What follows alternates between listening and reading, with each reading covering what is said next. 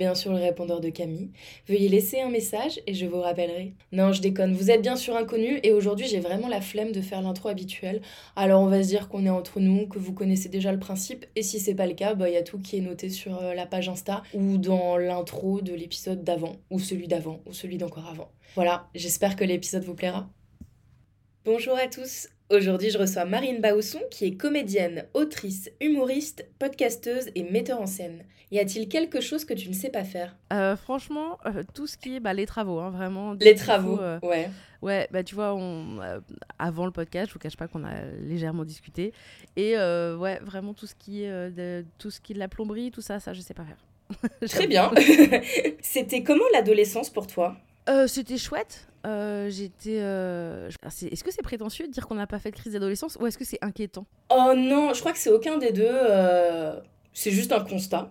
Ouais, je crois que j'ai pas fait trop de crise d'adolescence. Moi, si tu veux, quand euh, mes parents, euh, enfin, quand j'ai grandi, mes parents, ils avaient mis des, des, limites et moi, je ne les ai jamais dépassées. Hmm. Donc, en fait, tu sais, genre, quand on était petit, on n'a pas le droit de, on n'a pas le droit de boire de café. Donc, moi, je n'ai jamais bu de café. Donc, actuellement, je n'aime pas ça. Tu sais, ils disent, il faut pas fumer. Donc, moi, j'ai pas fumé. Hmm. Il faut pas hmm. boire d'alcool. Moi, j'ai pas bu d'alcool. Donc, si tu veux, j'étais vraiment, j'ai, euh, ma copine, elle me dit, ah oui, c'est vrai que tu es légaliste. Et en fait, c'est avec beaucoup de, de mépris, parce qu'en fait, en gros, moi, dès qu'il y a un truc qu'on n'a pas le droit, bah, je le fais pas. Tu sais, ouais, je me sens un peu comme un. je sais pas comment dire. Genre, ça rentre pas dans ma data, quoi. Tu vois, c'est pas possible. Ouais. Ça fait pas partie de mes fonctions. Faut pas dépasser les limites, sinon t'es. Euh... Exactement. T'es perdu. Et du coup, euh, c'est c'est bien et en même temps des fois j'aimerais bien être un peu plus révoltée. Et mais à, l'adolescence, euh, à l'adolescence, moi j'étais dans un lycée euh, qui était. Peut-être tu attendais une réponse courte à ça, hein, mais. Non non pas du tout. Hein, moi j'adore. Non en fait quand j'étais au lycée j'avais un, j'étais dans un lycée à Tréguier qui s'appelait lycée Tréguier voilà et en fait euh, les, mercredis après-midi quand même la plupart des gens ils allaient boire des coups dans un bois qui s'appelle le bois du poète et en fait moi je repassais en fin de journée j'allais pas boire des coups avec eux mais j'allais les chercher en fin et je les amenais à, pour les aider à, bah, se calmer et à décuiter un peu. Ah. Assistante euh, cuite. Ouais, c'est ça. Assistante coma éthique. Voilà. Et est-ce que tu prenais du plaisir à apprendre euh, à ce moment-là, quand tu étais collège-lycée, ou c'est quelque chose qui t'est venu après avec le podcast, cette curiosité euh? Non, je pense que ça m'est venu après. J'ai toujours été un peu curieuse, mhm. mais pas non plus. En fait, moi, si tu veux, j'ai fait des études et j'avais, je pense que j'avais un cerveau qui était fait pour l'école comme elle, comme on la proposait. Donc en fait, si tu veux, moi je me suis pas jamais trop posé de questions. Euh, j'avais pas besoin de beaucoup travailler pour avoir des bonnes notes, en mm. tout cas euh, enfant. Et en vieillissant, en gros, je suis allée jusqu'au bout de ce qu'on peut faire sans travailler, en écoutant juste à la, la... en cours, quoi. Si tu veux, j'ai pas. Euh, j'ai pas développé une curiosité particulière. Je pense que j'avais pas besoin. c'est plus récent. C'est plus récent où maintenant je me sens très curieuse. J'adore poser plein de questions à des gens. Enfin, tu vois, c'est très. C'est très, très nouveau pour moi tout ça. Mais oui, j'ai l'impression que des fois ça vient avec le temps. Enfin, moi personnellement, l'école ça m'intéressait pas. Euh, ah gros décrochage euh, scolaire et en fait je me rends compte que maintenant j'aime apprendre des choses parce que je le décide, parce que je choisis les sujets, la façon de, de l'apprendre aussi. Ouais, ça joue beaucoup. Hein. Ouais. Mais moi aussi, et puis je crois que tu sais, il y a un truc. Euh, c'est ma copine Christine Bérou, elle a un, tatouage sur lequel elle dit c'est écrit pas un jour sans écrire parce qu'en fait elle estime que l'écriture est un muscle et j'ai l'impression que la curiosité aussi. En fait, euh, mm. moi, j'étais pas très curieuse et maintenant, en fait, je me rends. Enfin, par exemple, hier, là, donc euh, en ce moment, je prépare des visites de ma ville. Et hier, euh, j'ai eu un rendez-vous euh, aux archives. Et en fait, c'était incroyable. J'avais envie de poser 8000 questions, mais à la fois à la dame, sur son travail, sur ce qu'elle aime, sur euh, qui elle est, comment elle en est arrivée là, autant que sur Ah, mais qu'est-ce que c'est que cette carte?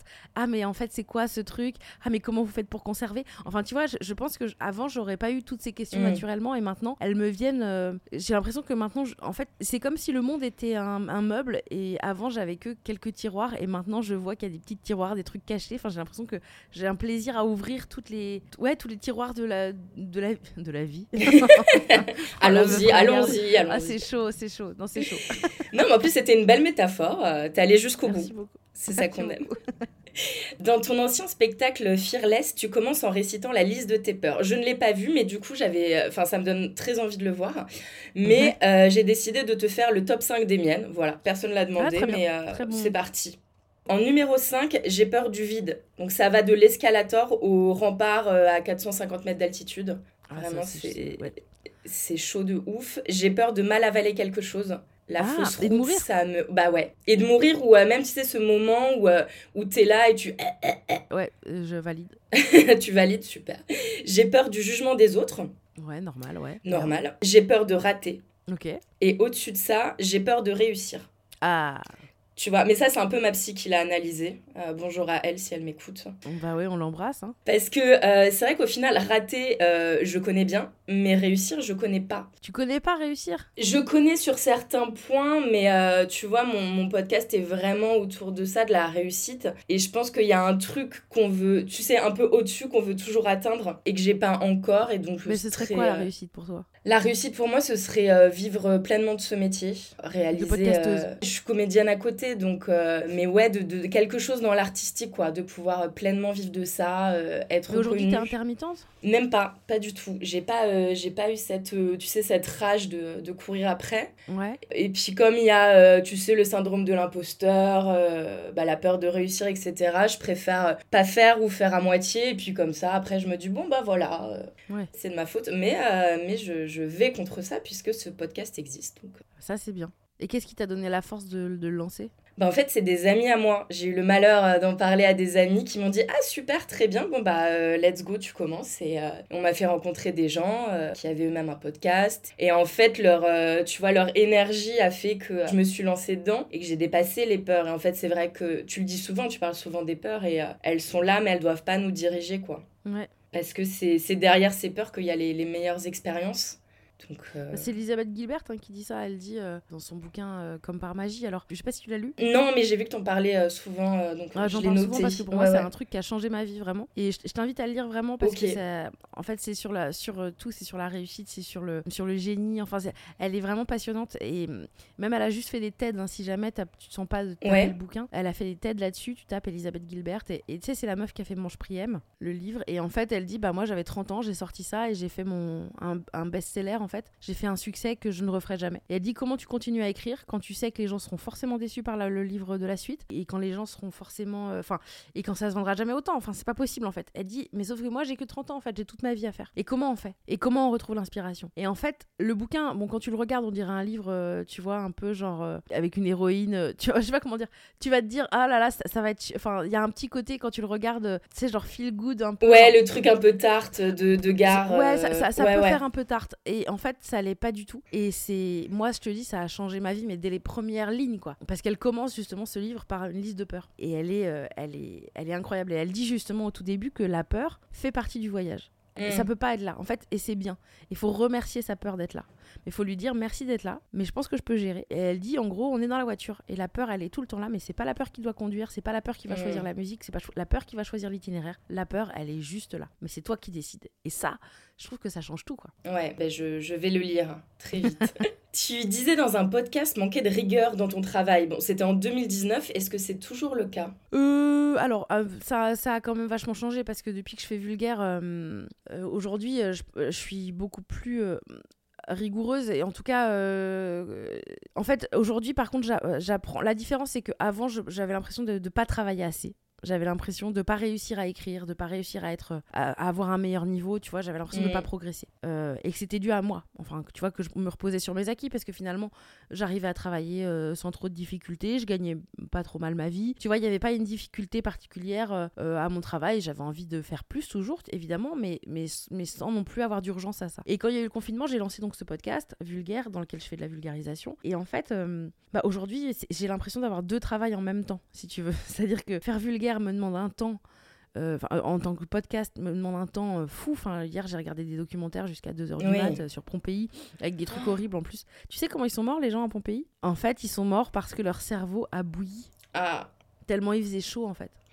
C'est horrible, en fait. Donc, bref, Ah ouais. et donc moi, je suis là à 2h du mat. Ah, leur cerveau a bouilli. Bonne nuit. Bon, bah, je dors pas Ah.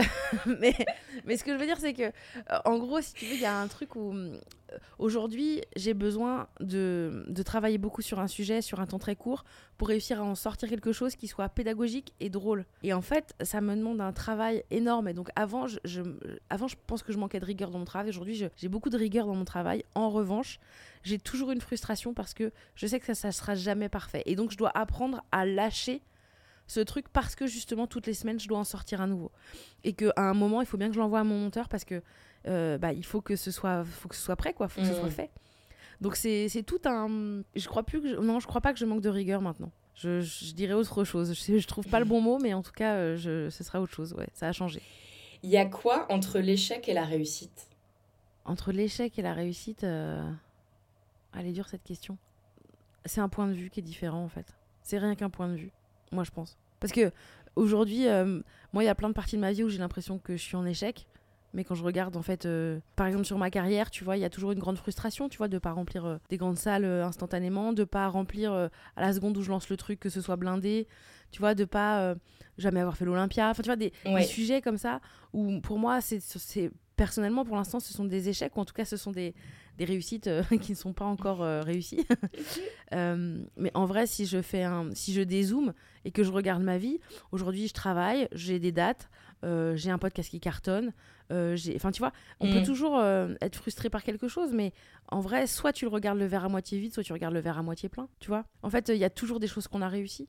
Il y a jamais il y a enfin ce qui est assez rigolo, par exemple, sur mon podcast, euh, c'est que souvent, euh, je le publie en me disant Putain, c'est nul. Vraiment, celui-là, je l'ai raté. Et je le réécoute euh, X temps plus tard et je me dis Putain, il est drôle, il est bien.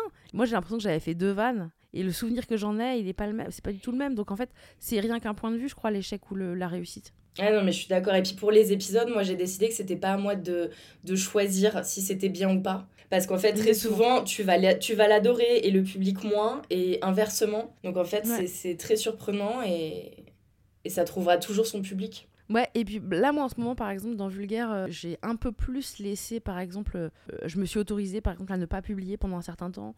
Je me suis aussi autorisée, là, à, à faire des tests, en fait, à laisser des trucs. Tu vois, genre là, j'ai publié des extraits de trucs que j'ai fait, enfin, tu vois, qui sont pas forcément vulgaires ou de la vulgarisation précise, pour voir si. Bah déjà parce que moi j'ai besoin de temps pour ça et, et, et à la fois je le, je le vis comme un, un peu un échec de pas avoir pu euh, produire toutes les, tous les jours en fait euh, pendant deux ans et demi maintenant. Et en même temps, euh, bah, j'ai quand même réussi à sortir un truc et il y a quand même 230 épisodes et en fait, il y a quand même. Enfin, tu vois, Ah il bah y a un côté où, où finalement, quand on. Quand on regarde, euh, pour moi, c'est qu'une histoire de point de vue en fait. Parce qu'il y a plein de gens, tu te dis, ah là là, ils sont dans l'échec. Ils sont dans l'échec de quoi? Il y a plein de gens, en fait, déjà, survivre est, un- est une victoire en fait. Bien sûr. Donc, euh, euh, je, je crois que c'est- c'est encore. Putain, je, suis, eh, je te sors des trucs en ce moment là, t'as vu? Ça fait les poils, hein. c'est magnifique. Hein. Ah, je suis une grande poète. Mais non, mais tu vois ce que je veux dire? Je crois que c'est c'est que un point de vue en fait. Qui Mm. décide? Je veux dire, quand Emmanuel Macron il dit euh, les- on- dans les gares on croise des gens euh, euh, qui ne sont rien, mais d'où tu, tu te permets Ah de dire bien, qu'ils ne sont rien? En fait, euh, c'est c'est le point de vue que tu portes qui a un point de vue méprisant. C'est pas un point. Tu, tu vois ce que je veux dire? Et c'est pas, il y a pas de vérité en fait. Il y a Non, pas de y a aucune vérité. vérité. Je crois pas, en tout cas. Je suis d'accord avec ça. Et toi, c'est quoi ta réponse à ça?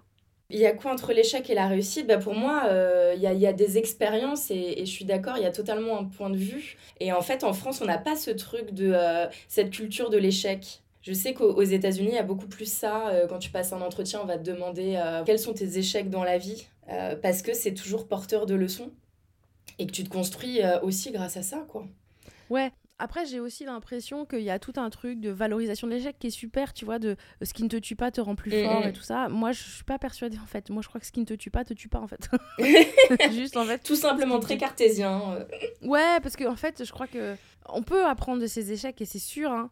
Mais n'empêche que dans, le, dans, le, dans, le- dans les faits, c'est dur. Enfin, je veux dire, moi, j'ai gagné euh, seulement deux, deux ou trois festivals, tu vois. J'en ai Mm. fait des caisses et des caisses d'humoristes. Et les gens me disaient, mais tu sais, Florence Foresti aussi, elle a jamais gagné. Et J'étais, ah, mais elle était quand même dégoûtée, quoi. Bah ouais. Tu vois non, mais je, que- je suis d'accord. C'est pas parce que j'ai pas, pas gagné là contre la même personne, de, ça fait 15 festivals qu'on fait ensemble, c'est toujours la même personne qui gagne, et c'est toujours le même jury, et, et- et tant mieux, il mérite, la personne mérite, tu vois, c'est pas la question. Mais juste en fait, qu'est-ce que j'en apprends? Bah juste que ce sera lui qui va gagner, et pas que moi, enfin, tu vois, je, je crois pas que ce soit un... On peut, on peut apprendre, mais c'est pas systématique, je crois pas en tout cas. Mm. Mais après, peut-être que je me trompe. hein. Ouais, non, ça se, ça se tient. Est-ce que dans ton spectacle qui est interactif et dont les sujets évoqués sont votés par applaudimètre, il y en a dont tu t'en as marre? Des Euh, des sujets qui... Ouais, des sujets qui sont votés tout le temps et que tu dois refaire. euh, Non. Non, euh, après même, il y en a qui sont plus réguliers que d'autres, et donc, euh, du coup, ils sont plus rodés. Donc, en fait, à la fois, j'ai envie Ah. de faire les autres, et à la fois, bah, c'est quand même assez rassurant d'avoir un truc qui est plus rodé. Donc, non, non, j'ai pas de... J'ai enlevé, il y, avait une catégorie qui était très compliquée pour moi, qui était technique, et j'ai décidé de l'enlever justement parce que j'y avais pas, j'avais pas de plaisir à les faire. Si j'avais pas de plaisir, je les enlèverais. Je, crois- je, je pense sincèrement que... Ouais. Oui, tu modules. euh, Parce que je me disais, de l'autre côté, il n'y en a pas qui gagnent jamais, que tu aimerais vraiment faire. euh, Oh bah si, forcément, il y en a qui gagnent. euh, Par exemple, sur le. Dans la catégorie féminisme, il y a procès de Bobigny, droit de vote des femmes. Bon, Mm. bah, je te cache pas que procès de Bobigny gagne à 60%. Ouais. Et donc, du coup, quand il y a le procès de Bobigny, je me dis Ah oui, bah oui, c'est le procès de Bobigny, parce que les gens choisissent toujours le procès de Bobigny. Mais en fait, en vrai, non. C'est juste que, du coup, comme je sens qu'ils le choisissent plus, quand les gens choisissent le droit de vote des femmes en France, bah, moi, j'ai un petit plaisir en plus, tu vois. Mais c'est perso. Et comment ça se passe Euh, J'avais écouté un podcast où tu parlais du, du fait que parfois il y a- tu fais des, enfin, ce que tu juges une mauvaise représentation. Euh, Comment ça se passe pour toi? Est-ce que tu t'en veux? Est-ce que tu te dis que le public n'en a pas eu pour son argent? Oh ouais, c'est tout, un tas de questions. En fait, euh, euh, c'est une question euh, qui est assez euh, rigolote, mais je crois que ça vient du fait que je, je suis dans, je fais du théâtre privé en fait, et que en fait, je, je suis, j'ai l'impression, et, et encore une fois, c'est qu'une impression et c'est que mon avis, tu vois, que dans le théâtre public, qui est un théâtre qui est sponsorisé, on a le droit de faire des tentatives. On a le droit de d'essayer de créer des choses qui vont euh, peut-être déstabiliser le public. En tout cas, qui vont être euh, complètement nouveaux, qui vont être de l'essai total. Alors je dis pas que moi je peux pas inventer des choses, c'est pas ça la question. C'est juste que euh, les gens qui vont voir du théâtre public, ils payent moins cher Mm. parce que c'est du, théâtre qui est sponsorisé, qui est sponsorisé, qui est, pas sponsorisé, mais qui est euh, euh, subventionné, pardon, euh, où les répétitions ont été payées, où, euh, tu vois, il y a, tout un, monde qui fait qu'il y a le temps d'explorer. Et le temps de voir, moi je vais voir des pièces parfois dans le public où je me dis, ils ont tenté quelque chose. Et ça, c'est super. Moi, comme je fais du théâtre privé, il n'y a pas de subvention, ou très peu. Moi, la seule subvention qu'il y a, je crois que c'était de la SACD, j'ai dû avoir 4000 euros, tu vois. C'est c'est rien, enfin, tu vois, c'est beaucoup et c'est rien en même temps, si tu veux. C'est pas suffisant pour... euh, euh, c'est rentré dans les frais de prod, et puis moi, je l'ai même pas senti, en fait. Tu vois ce que je veux dire? Ouais. euh, moi aujourd'hui, je fais un, un théâtre où tu as besoin de. C'est la première leçon que j'ai retenue quand je suis rentrée euh, dans une école de café-théâtre à Paris qui s'appelle Le Bout. La première, la première question, la- le premier truc qu'on m'a dit, c'est combien vaut ton spectacle? Combien il vaut? Mm. Est-ce que tu penses qu'il vaut 8 euros? Est-ce que tu penses qu'il vaut 15 euros, 20 euros? Et aujourd'hui, je pense que, je vaux plus, euh, que mon travail vaut plus que 8 euros. C'est ce que je pense, tu vois. Euh, parce que, et, notamment vulgaire, où je sais le temps que ça me prend, je sais le nombre d'heures que j'ai passé à apprendre mes textes, toutes les répétitions, le nombre de. On est deux sur scène. Tu vois, aujourd'hui, Mm. je sais que mon spectacle vaut plus que 15 euros. Je le sais. Je sais que mon spectacle, il vaut 25, il vaut 30. Tu vois ce que je veux dire? Ouais. Parce que je sais à quel point j'ai travaillé, à quel point ça m'a demandé euh, de, de temps, etc. Mais, et donc oui, quand je fais un spectacle et que les gens, et quand je suis pas contente de ce que j'ai fait, et que je me dis aujourd'hui ça valait 20 euros, et ben en fait euh, je suis déçue parce que les gens ils ont payé. Alors je sais pas, tu vois, quel, quel prix ils ont payé, tu vois, je. J'en sais rien. En plus, euh, il y, a des- il y a certainement des prix moins chers. J'espère que je suis pas à 30 euros euh, partout. Mais ce que je veux dire, c'est parce que c'est cher, malgré tout. 30 euros, c'est cher. Mais moi, je voudrais que tout le monde ait un spectacle à la, à- à la haute. Enfin, je sais pas comment dire. C'est très capitaliste hein, comme vision des choses, mais, mais en même temps, c'est vrai. Parce qu'en fait, aujourd'hui, c'est un- aujourd'hui, moi, je suis dans une, une économie de spectacle où, oui, j'ai un producteur, mais je suis en coproduction. Et en fait, cette coproduction, elle fait que si mon spectacle ne remplit pas, moi, Marine Baousson, je perds de l'argent parce que je paye. Mais oui. Tu vois ce que je veux dire? Mm. et donc, euh, c'est tout un, c'est toute une façon de voir les choses qui, du coup, est impactée par ça, quoi. Je sais pas si je suis très claire dans ce que je te Si, dis. si, mais totalement, mais je trouve ça hyper intéressant et c'est vrai que tu, bah, tu parlais de ça, de combien vaut ton spectacle, est-ce que tu as ri à hauteur de ça et, et je trouvais ça super comme façon de, de voir les choses en fait. Je sais pas si c'est super, hein, c'est une version très macroniste, hein, tu sais. Bah, alors, non Ah, tu trouves pas? Ah, je sais, bah, je sais pas, je pense que tu as envie, en fait, tu as envie, euh, t'as envie aussi d'être à la hauteur, quoi. Tu as envie de leur donner... Oui, j'ai envie d'être à la euh, hauteur, mais de se dire, ah putain, est-ce que là ça vaut 8 euros ou est-ce que là ça vaut. euh, Tu vois, je sais pas. Et puis c'est aléatoire, c'est du spectacle vivant. Et je crois que comme pour le podcast, tu peux pas décider. Peut-être que de, tu vois, très souvent, en plus, quand tu questionnes les gens, ils, ils ont trouvé la représentation géniale. Oui, Euh, ils Bah, en, en fait, parlent autour d'eux. euh, mais je sais que c'est intérieur. Je sais que c'est Oui, intérieur. c'est je très sais intérieur. Et puis surtout, Ouais, je crois, ouais. tu sais maintenant qu'il y a un côté aussi, euh, avec le temps, que moi j'ai acquis, mais en faisant, franchement, en faisant du développement personnel et en lisant Elisabeth Gilbert, Mhm. c'est que en fait je aujourd'hui euh, moi enfin sur mon travail je sais que même si les gens n'ont pas n'ont pas aimé ce que j'ai fait si, si ça ne les a pas touchés aujourd'hui je sais qu'ils peuvent pas dire que j'étais nulle. Enfin si sur YouTube ils peuvent dire que j'étais nulle mais ce que je veux dire c'est que en fait tu vois que j'ai travaillé que j'ai appris mon texte que c'est que je gère ma salle que je fais rire les gens. Enfin tu vois euh, il y a un côté euh, en fait aujourd'hui j'ai pris du métier. Et ça m'a mis hyper longtemps euh, pour pouvoir dire que j'étais humoriste Vraiment, Mm. j'ai mis très longtemps avant de l'assumer. Et aujourd'hui, je me dis, bah en fait, quand je vois des gens sur YouTube qui me disent, et ça se dit humoriste, oui, en fait, concrètement, c'est pas un fait que j'ai décidé. Mm. C'est j'ai dit que j'étais humoriste à partir du moment où aujourd'hui, et ça c'est Yacine Bellous qui le dit comme ça, aujourd'hui, la veste que je porte, c'est parce que je suis humoriste que je l'ai achetée. Non, même mieux, c'est parce que je suis humoriste que Adidas me l'a offerte.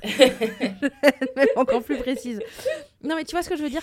Aujourd'hui, concrètement, j'ai une maison. Pourquoi? Parce que je suis humoriste, parce que c'est mon travail. Et Bah en oui. fait, c'est pas un, c'est pas un fait subjectif, c'est un fait concret. Mm. Tu vois, je, je, je te fais peut-être pas rire, mais tu ne peux pas remettre en cause que je suis humoriste. Tu vois, c'est c'est pas possible. Mais je, je sais pas si, si tu vois le. Si, si, je, je vois et je trouve ça, et je trouve ça très bien parce qu'il y a un moment, il faut, euh, il faut se sentir euh, légitime. Oui, oui. Après, je dis pas, tu vois, que les gens qui euh, ne gagnent pas leur vie avec, en étant comédien, par exemple, ne sont pas comédiens. C'est pas, c'est pas du tout ce que je veux dire. Oui. C'est juste de dire que moi, dans mon acceptation, c'est dans, dans, dans enfin, mon acceptation. En tout cas, la façon de me définir, à moi, est passée par le fait que, à un moment, oui, je gagne ma vie comme ça et que donc c'est un fait. Après, il y a plein de gens qui nous écoutent probablement et qui, euh, qui euh, ne vivent pas de ce métier ou qui, euh, enfin, tu vois, et qui disent bah oui, mais moi je le suis pas moins. C'est, c'est- je- je- j'en suis persuadée, ils le sont pas moins non plus. Tu vois ce que je veux Mm, dire mm. C'est, c'est juste moi dans ma perception, et dans ma façon de me présenter en tout cas. C'est quoi ton meilleur souvenir sur scène? Il y en a plusieurs, je dirais le Café de la Danse à Paris il y a un an, le 5 avril. euh, je, suis, je suis sortie de scène, j'étais. Et j'ai dit, c'est, j'ai rêvé de soirs comme ça toute ma carrière, donc euh, ça c'était fou. J'en ai plusieurs en fait. Il y a une fois où j'ai joué euh, après les attentats du, du 13 novembre à la Nouvelle Scène. Ça c'était assez incroyable aussi parce que c'était, bah, c'était juste après et que moi j'ai compris des choses aussi dans mon parcours à, à la suite de ça. Pour moi, tous les one match shows, c'était le plateau que je présentais euh, euh, à la Nouvelle Scène aussi, qui était un plateau avec mademoiselle.com où j'ai reçu euh, franchement euh, des artistes incroyables dans une ambiance euh, géniale. Ça s'est terminé à Bobino. Enfin, tu vois, c'était c'était fou. Euh, ça, c'était dingue. Et, et globalement, tous les, toutes les scènes que j'ai partagées avec Bérangère Krief et avec Verino et Yacine Bellous, qui sont des gens avec qui j'ai j'ai eu cette chance de et j'ai encore cette chance de, de tourner, de travailler. Pour moi, c'est- c'était c'est des moments qui sont incroyables, quoi. Je sais pas si je te réponds vraiment à ta question. Si, mais- si, bah totalement. Et à l'inverse, ton pire bide? Il y en a plein. C'est souvent en Belgique. Sans vouloir viser personne. C'est souvent en Belgique où je non non euh, vraiment en Belgique euh, c'est c'est un peu compliqué pour moi la Belgique. Ah ouais Euh, pas à Bruxelles. Le reste, euh, je trouve toujours un peu plus compliqué. Euh, je sais pas, mais je pense que c'est un ressenti parce que je pense que les gens passent un bon moment. hein. J'ai toujours l'impression d'être nulle en Belgique, tu vois. Euh, Il y a ça et je dirais euh, pareil. Alors j'ai un, une salle euh, dans Paris qui est ma salle, euh, c'est ma bête noire en fait. C'est le, la, le, le, le Sentier des Halles. À chaque fois que j'ai joué au Sentier des Halles, je me suis un peu pris un bide. Sauf Ah. en première partie de Lola Dubini. Mais sinon, je me suis toujours un peu pris un bide. Donc, D'accord. Ok, pas ta salle préf du coup. bah, je la trouve super. J'adore aller voir Oui. les spectacles là-bas. Il s'avère que moi, à chaque fois que j'y vais, vraiment, c'est pas, c'est pas gagnant, quoi. Est-ce que t'as parfois l'impression de pas réussir à te connecter avec ton vrai moi? D'être bloqué dans quelque chose en surface, en pilotage automatique? Non, j'ai l'impression d'être un peu toujours ma vraie moi. En revanche, parfois, je me vois partir dans mes, dans mes façons de faire ou dans mes automatismes, oui. Mais j'ai pas l'impression que ces automatismes ne- sont pas moi. Je les prends consciemment et j'essaye de les, de, de les arrêter avant qu'elles arrivent. Ou pendant. En fait, de me prendre conscience de ce qui se passe pour essayer de prendre du recul et, et c'est... Je sais pas comment dire. Je sais pas si je suis claire. Oui, si, si, c'est pas une, c'est pas une perte de contrôle ou c'est pas quelque chose pour te protéger, c'est juste qu'il y a des Ouais. moments, ça s'active en toi parce que, euh, parce que voilà, c'est comme ça et que c'est quand même, c'est, oui, comme tu dis, c'est quand même toi, ça fait partie de toi, c'est juste que c'est comme des, comme des réflexes ou des habitudes. Ouais, voilà, j'essaye de les, de les... Bah, euh, ça y est, j'ai 37 ans, je me connais maintenant, donc euh, quand je me vois agir, en fait, j'essaye de décortiquer, tu vois. Quand Mm. j'ai une déception, quand j'ai un truc et que ça me bouffe le cerveau, et je... ouais, j'essaye de, de me dire, attends, pourquoi ça te bouffe? Qu'est-ce qui te bouffe? C'est de l'ego? Est-ce que c'est de la tristesse? Est-ce que c'est, tu vois, essayer d'aller chercher ça, quoi. Mhm. Contre quoi as-tu dû te battre pour réussir? Moi-même. Euh, La sensation euh, de ne pas être un cool kid. Je comprends tout à Euh, fait. je- J'ai vraiment cette sensation de pas être une cool kid. Et, et donc, euh, bah, c'est compliqué parce que du coup, euh, les cool kids, en fait, ils, j'ai l'impression qu'il ferait les mêmes trucs que moi, ça marcherait. Mais en fait, non, c'est pas ça, c'est pas que ça.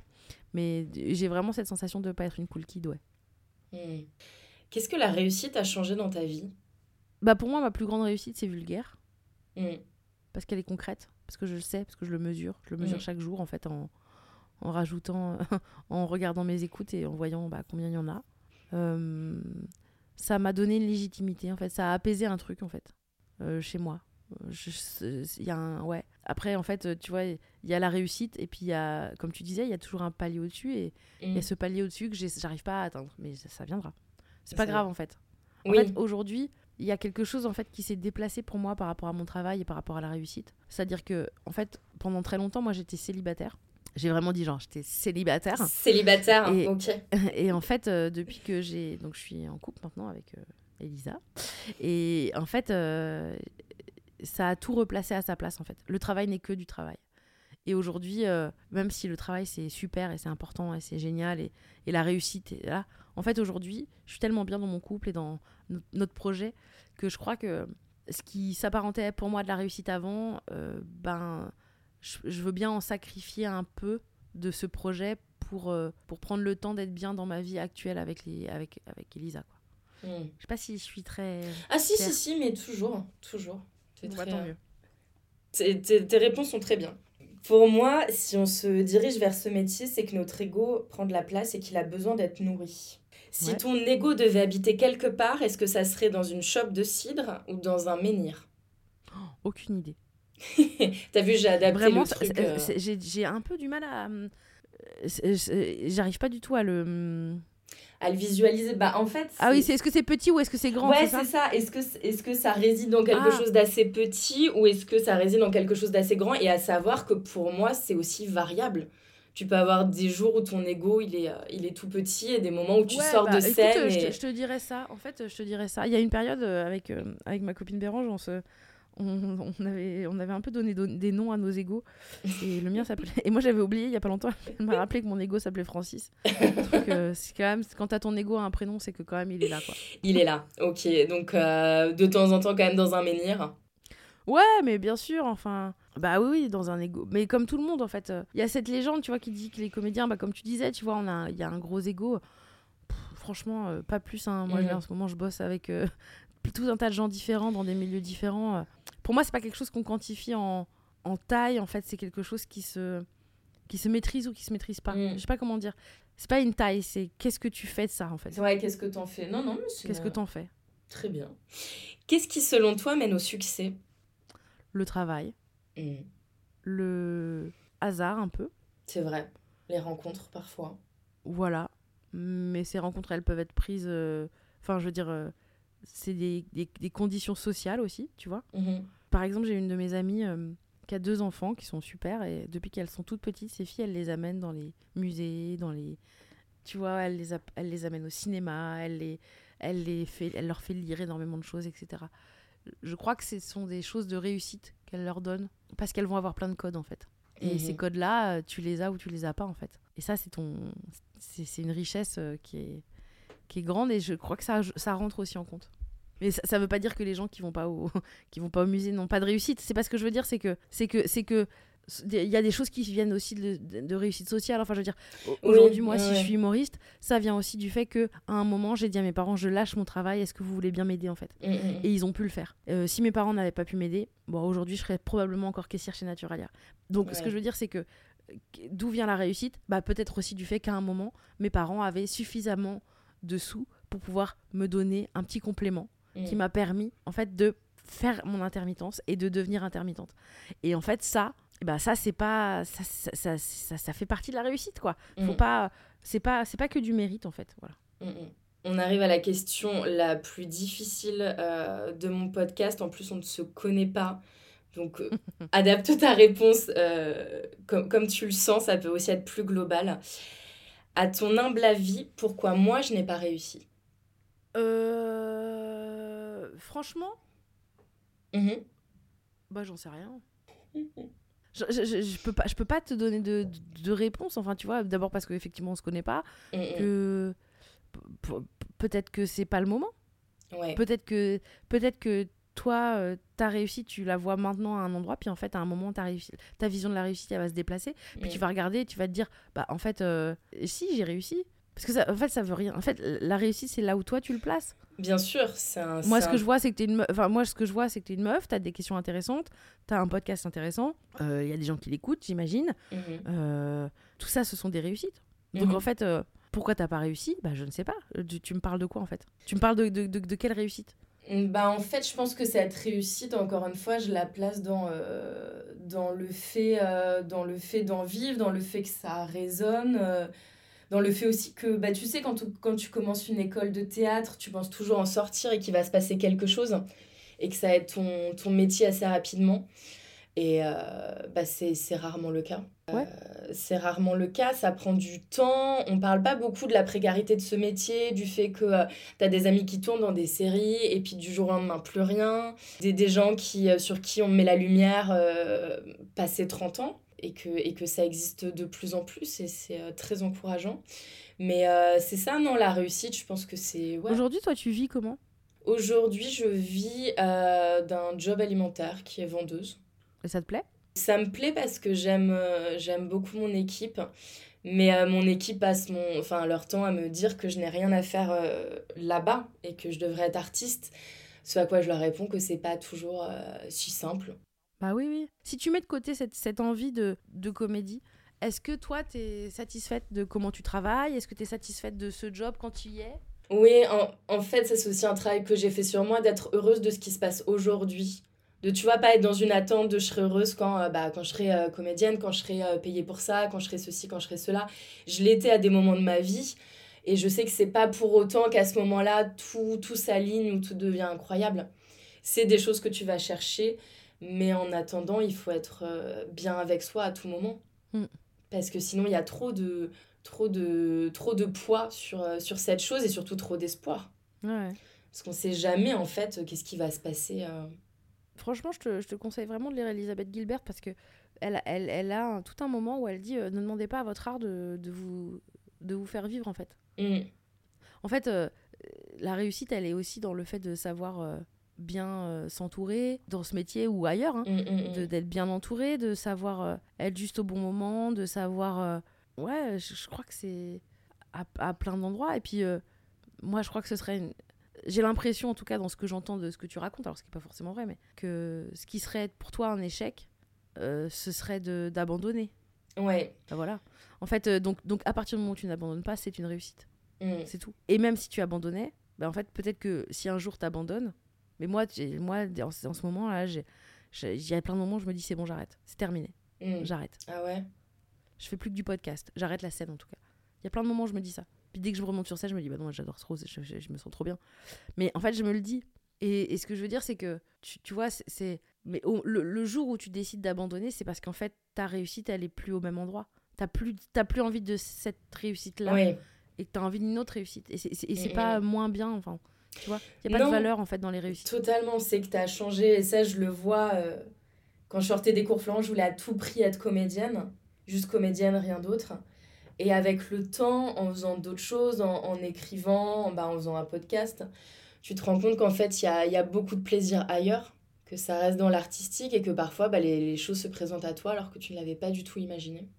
Et puis, tu vois, regarde-moi, euh, je, je me suis toujours. Enfin, tu vois, j'ai toujours cette sensation de pas avoir été assez loin dans mon travail, de pas avoir fait assez, de pas être assez, Mm. tu vois. Et à côté, d'un coup, j'ai ce podcast qui arrive dans ma vie et qui me, me permet. Alors, je travaille beaucoup pour ce podcast, hein, c'est Mm. vraiment, je, je, je t'avoue. Ah oui, oui. Mais ce que je veux dire, c'est que aujourd'hui, la plupart de mon travail, il vient et il, il n'existe que parce que j'ai fait vulgaire. Mm.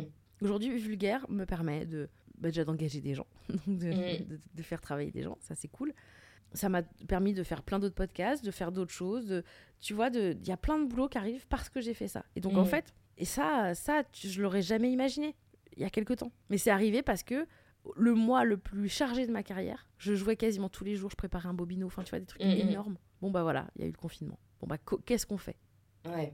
qu'est-ce qu'on fait d'autre? Bah, Je vais faire ce truc, on verra si ça marche. Et pour la première fois de ma vie, je me suis pas posé la question de ce que ça serait après, tu vois? Mm. Et, et, de- et de la- du succès que ça aurait. Moi, je me- je m'étais juste dit, bah, il faut que je m'entraîne en fait. Il faut que je- faut que j'écrive, il faut que je sois meilleure. C'est juste ça. Et, et ce truc-là a marché. Donc euh, après, tu vois, c'est. Tu sais pas en fait, tu sais pas ce que la vie te réserve. Donc euh, quand tu me poses la question pourquoi t'as pas réussi, c'était ça ta question Ouais. Bah c'est que c'est pas encore le moment. Voilà. Je te laisse poser la dernière question. Ouais, c'est quoi ton livre préféré? Euh, mon livre préféré, je pense que c'est ça doit être un livre d'Annie Ernaux. Je sais pas si c'est euh, La Place, euh, je les aime, euh, je les aime tous. Ou peut-être un livre de Jean-Louis Fournier, veuf, qu'il a écrit sur, après le, le décès de sa femme. Et, qui, je sais pas si tu connais cet auteur. Non. Il est drôle, il est, il est hyper léger, il fait plein de, plein de jeux de mots. C'est très riche et à la fois c'est très court ce qu'il écrit. Donc, oui, un des deux. Mais Annie aussi, Annie Ernaux. Pour son minimalisme dans l'écriture, pour le fait que ce soit intemporel, tout ce qu'elle dit. C'est fou de, de lire ça euh, 20, 30, 40 ans plus tard et de se dire, ok, je, je, je m'y reconnais totalement. Hmm. Je la trouve euh, incroyable. Merci pour cette réponse. Avec plaisir. Et ben voilà, on arrive à la fin du podcast. Ça a duré un peu plus longtemps que, que prévu, donc j'espère que c'est bon pour toi. Et qu'on n'a pas inquiété ta famille. euh, ça va. ben, ils n'ont pas lancé quelqu'un à ta recherche. euh. Non, non, ça va. Franchement, je pense que tout va bien. Génial. Bah merci beaucoup. Et ben merci à toi. Euh, et voilà, euh, les, les gens euh, qui nous écoutent, venez voir mon spectacle. hein. Bien sûr. La Ah réussite, ouais, elle ouais. passe par euh, est-ce que ma salle est remplie? Et là, vraiment, il va falloir que les, les gens viennent. Je joue à la nouvelle scène. Je me fais ma promo, tu m'excuses. Bien sûr. Non, Je mais j'allais la faire en intro, mais refais-la. Ah, je joue à la nouvelle scène euh, du, de- du, du 4 avril au 2 mai. Il y a quatre dates. Euh, c'est les mardis, voilà. C'est les mardis, sauf le dernier mardi d'avril. Et euh, c'est vachement bien. C'est de la vulgarisation. Les gens choisissent les sujets. Et puis, euh, il y a le podcast vulgaire aussi. euh, voilà, tous les lundis. Mais vous avez un peu de marge si vous voulez tous les écouter, parce qu'il y en a quand même beaucoup. Il y en a beaucoup, mais je, je conseille. C'est vraiment. le, le, le, le spectacle, c'est top. Moi, j'adore les concepts et, et je trouve ça, je trouve ça trop fun de pouvoir choisir les sujets. Et c'est très rythmé, c'est très intéressant. On apprend plein de choses. Idem avec le, le podcast, ça te permet de choisir des sujets. En plus, tu, tu traites très souvent de, de, de choses actuelles. Donc, quand tu as la flemme euh, de lire un milliard d'articles ou d'allumer Ouais, je fais un BFM. petit résumé. Voilà, et en plus, t'es drôle, euh, tu mets des, des sons très sympas euh, entre les choses, donc euh, allez-y, vous ne le regretterez Et pas. ben merci beaucoup. Avec plaisir. Et voilà, l'épisode se termine ici. Je vous invite à aller voir euh, le spectacle de Marine qui s'appelle Vulgaire, qui se jouera le 4, le 11, le 18 avril, ainsi que le 2 mai, on dirait que je fais les résultats du loto, à la nouvelle scène, et qui sera en tournée ensuite dans toute la France. C'est drôle, c'est de la vulgarisation de culture générale. C'est hyper intéressant, c'est interactif, donc courez-y. Et de mon côté, je vous invite à me lâcher 5 étoiles sur Apple Podcast, Deezer ou Spotify. Si vous ne l'avez pas fait, je vous vois. Je vous vois et je ne vous lâcherai pas. Euh, parce que c'est grâce à vous que ce podcast peut remonter dans la liste de tout ce qui existe et parvenir aux oreilles de gens qui ne connaissent pas encore. Et ils ont tort, ces gens-là. Je compte sur vous, je vous embrasse et je vous dis à bientôt.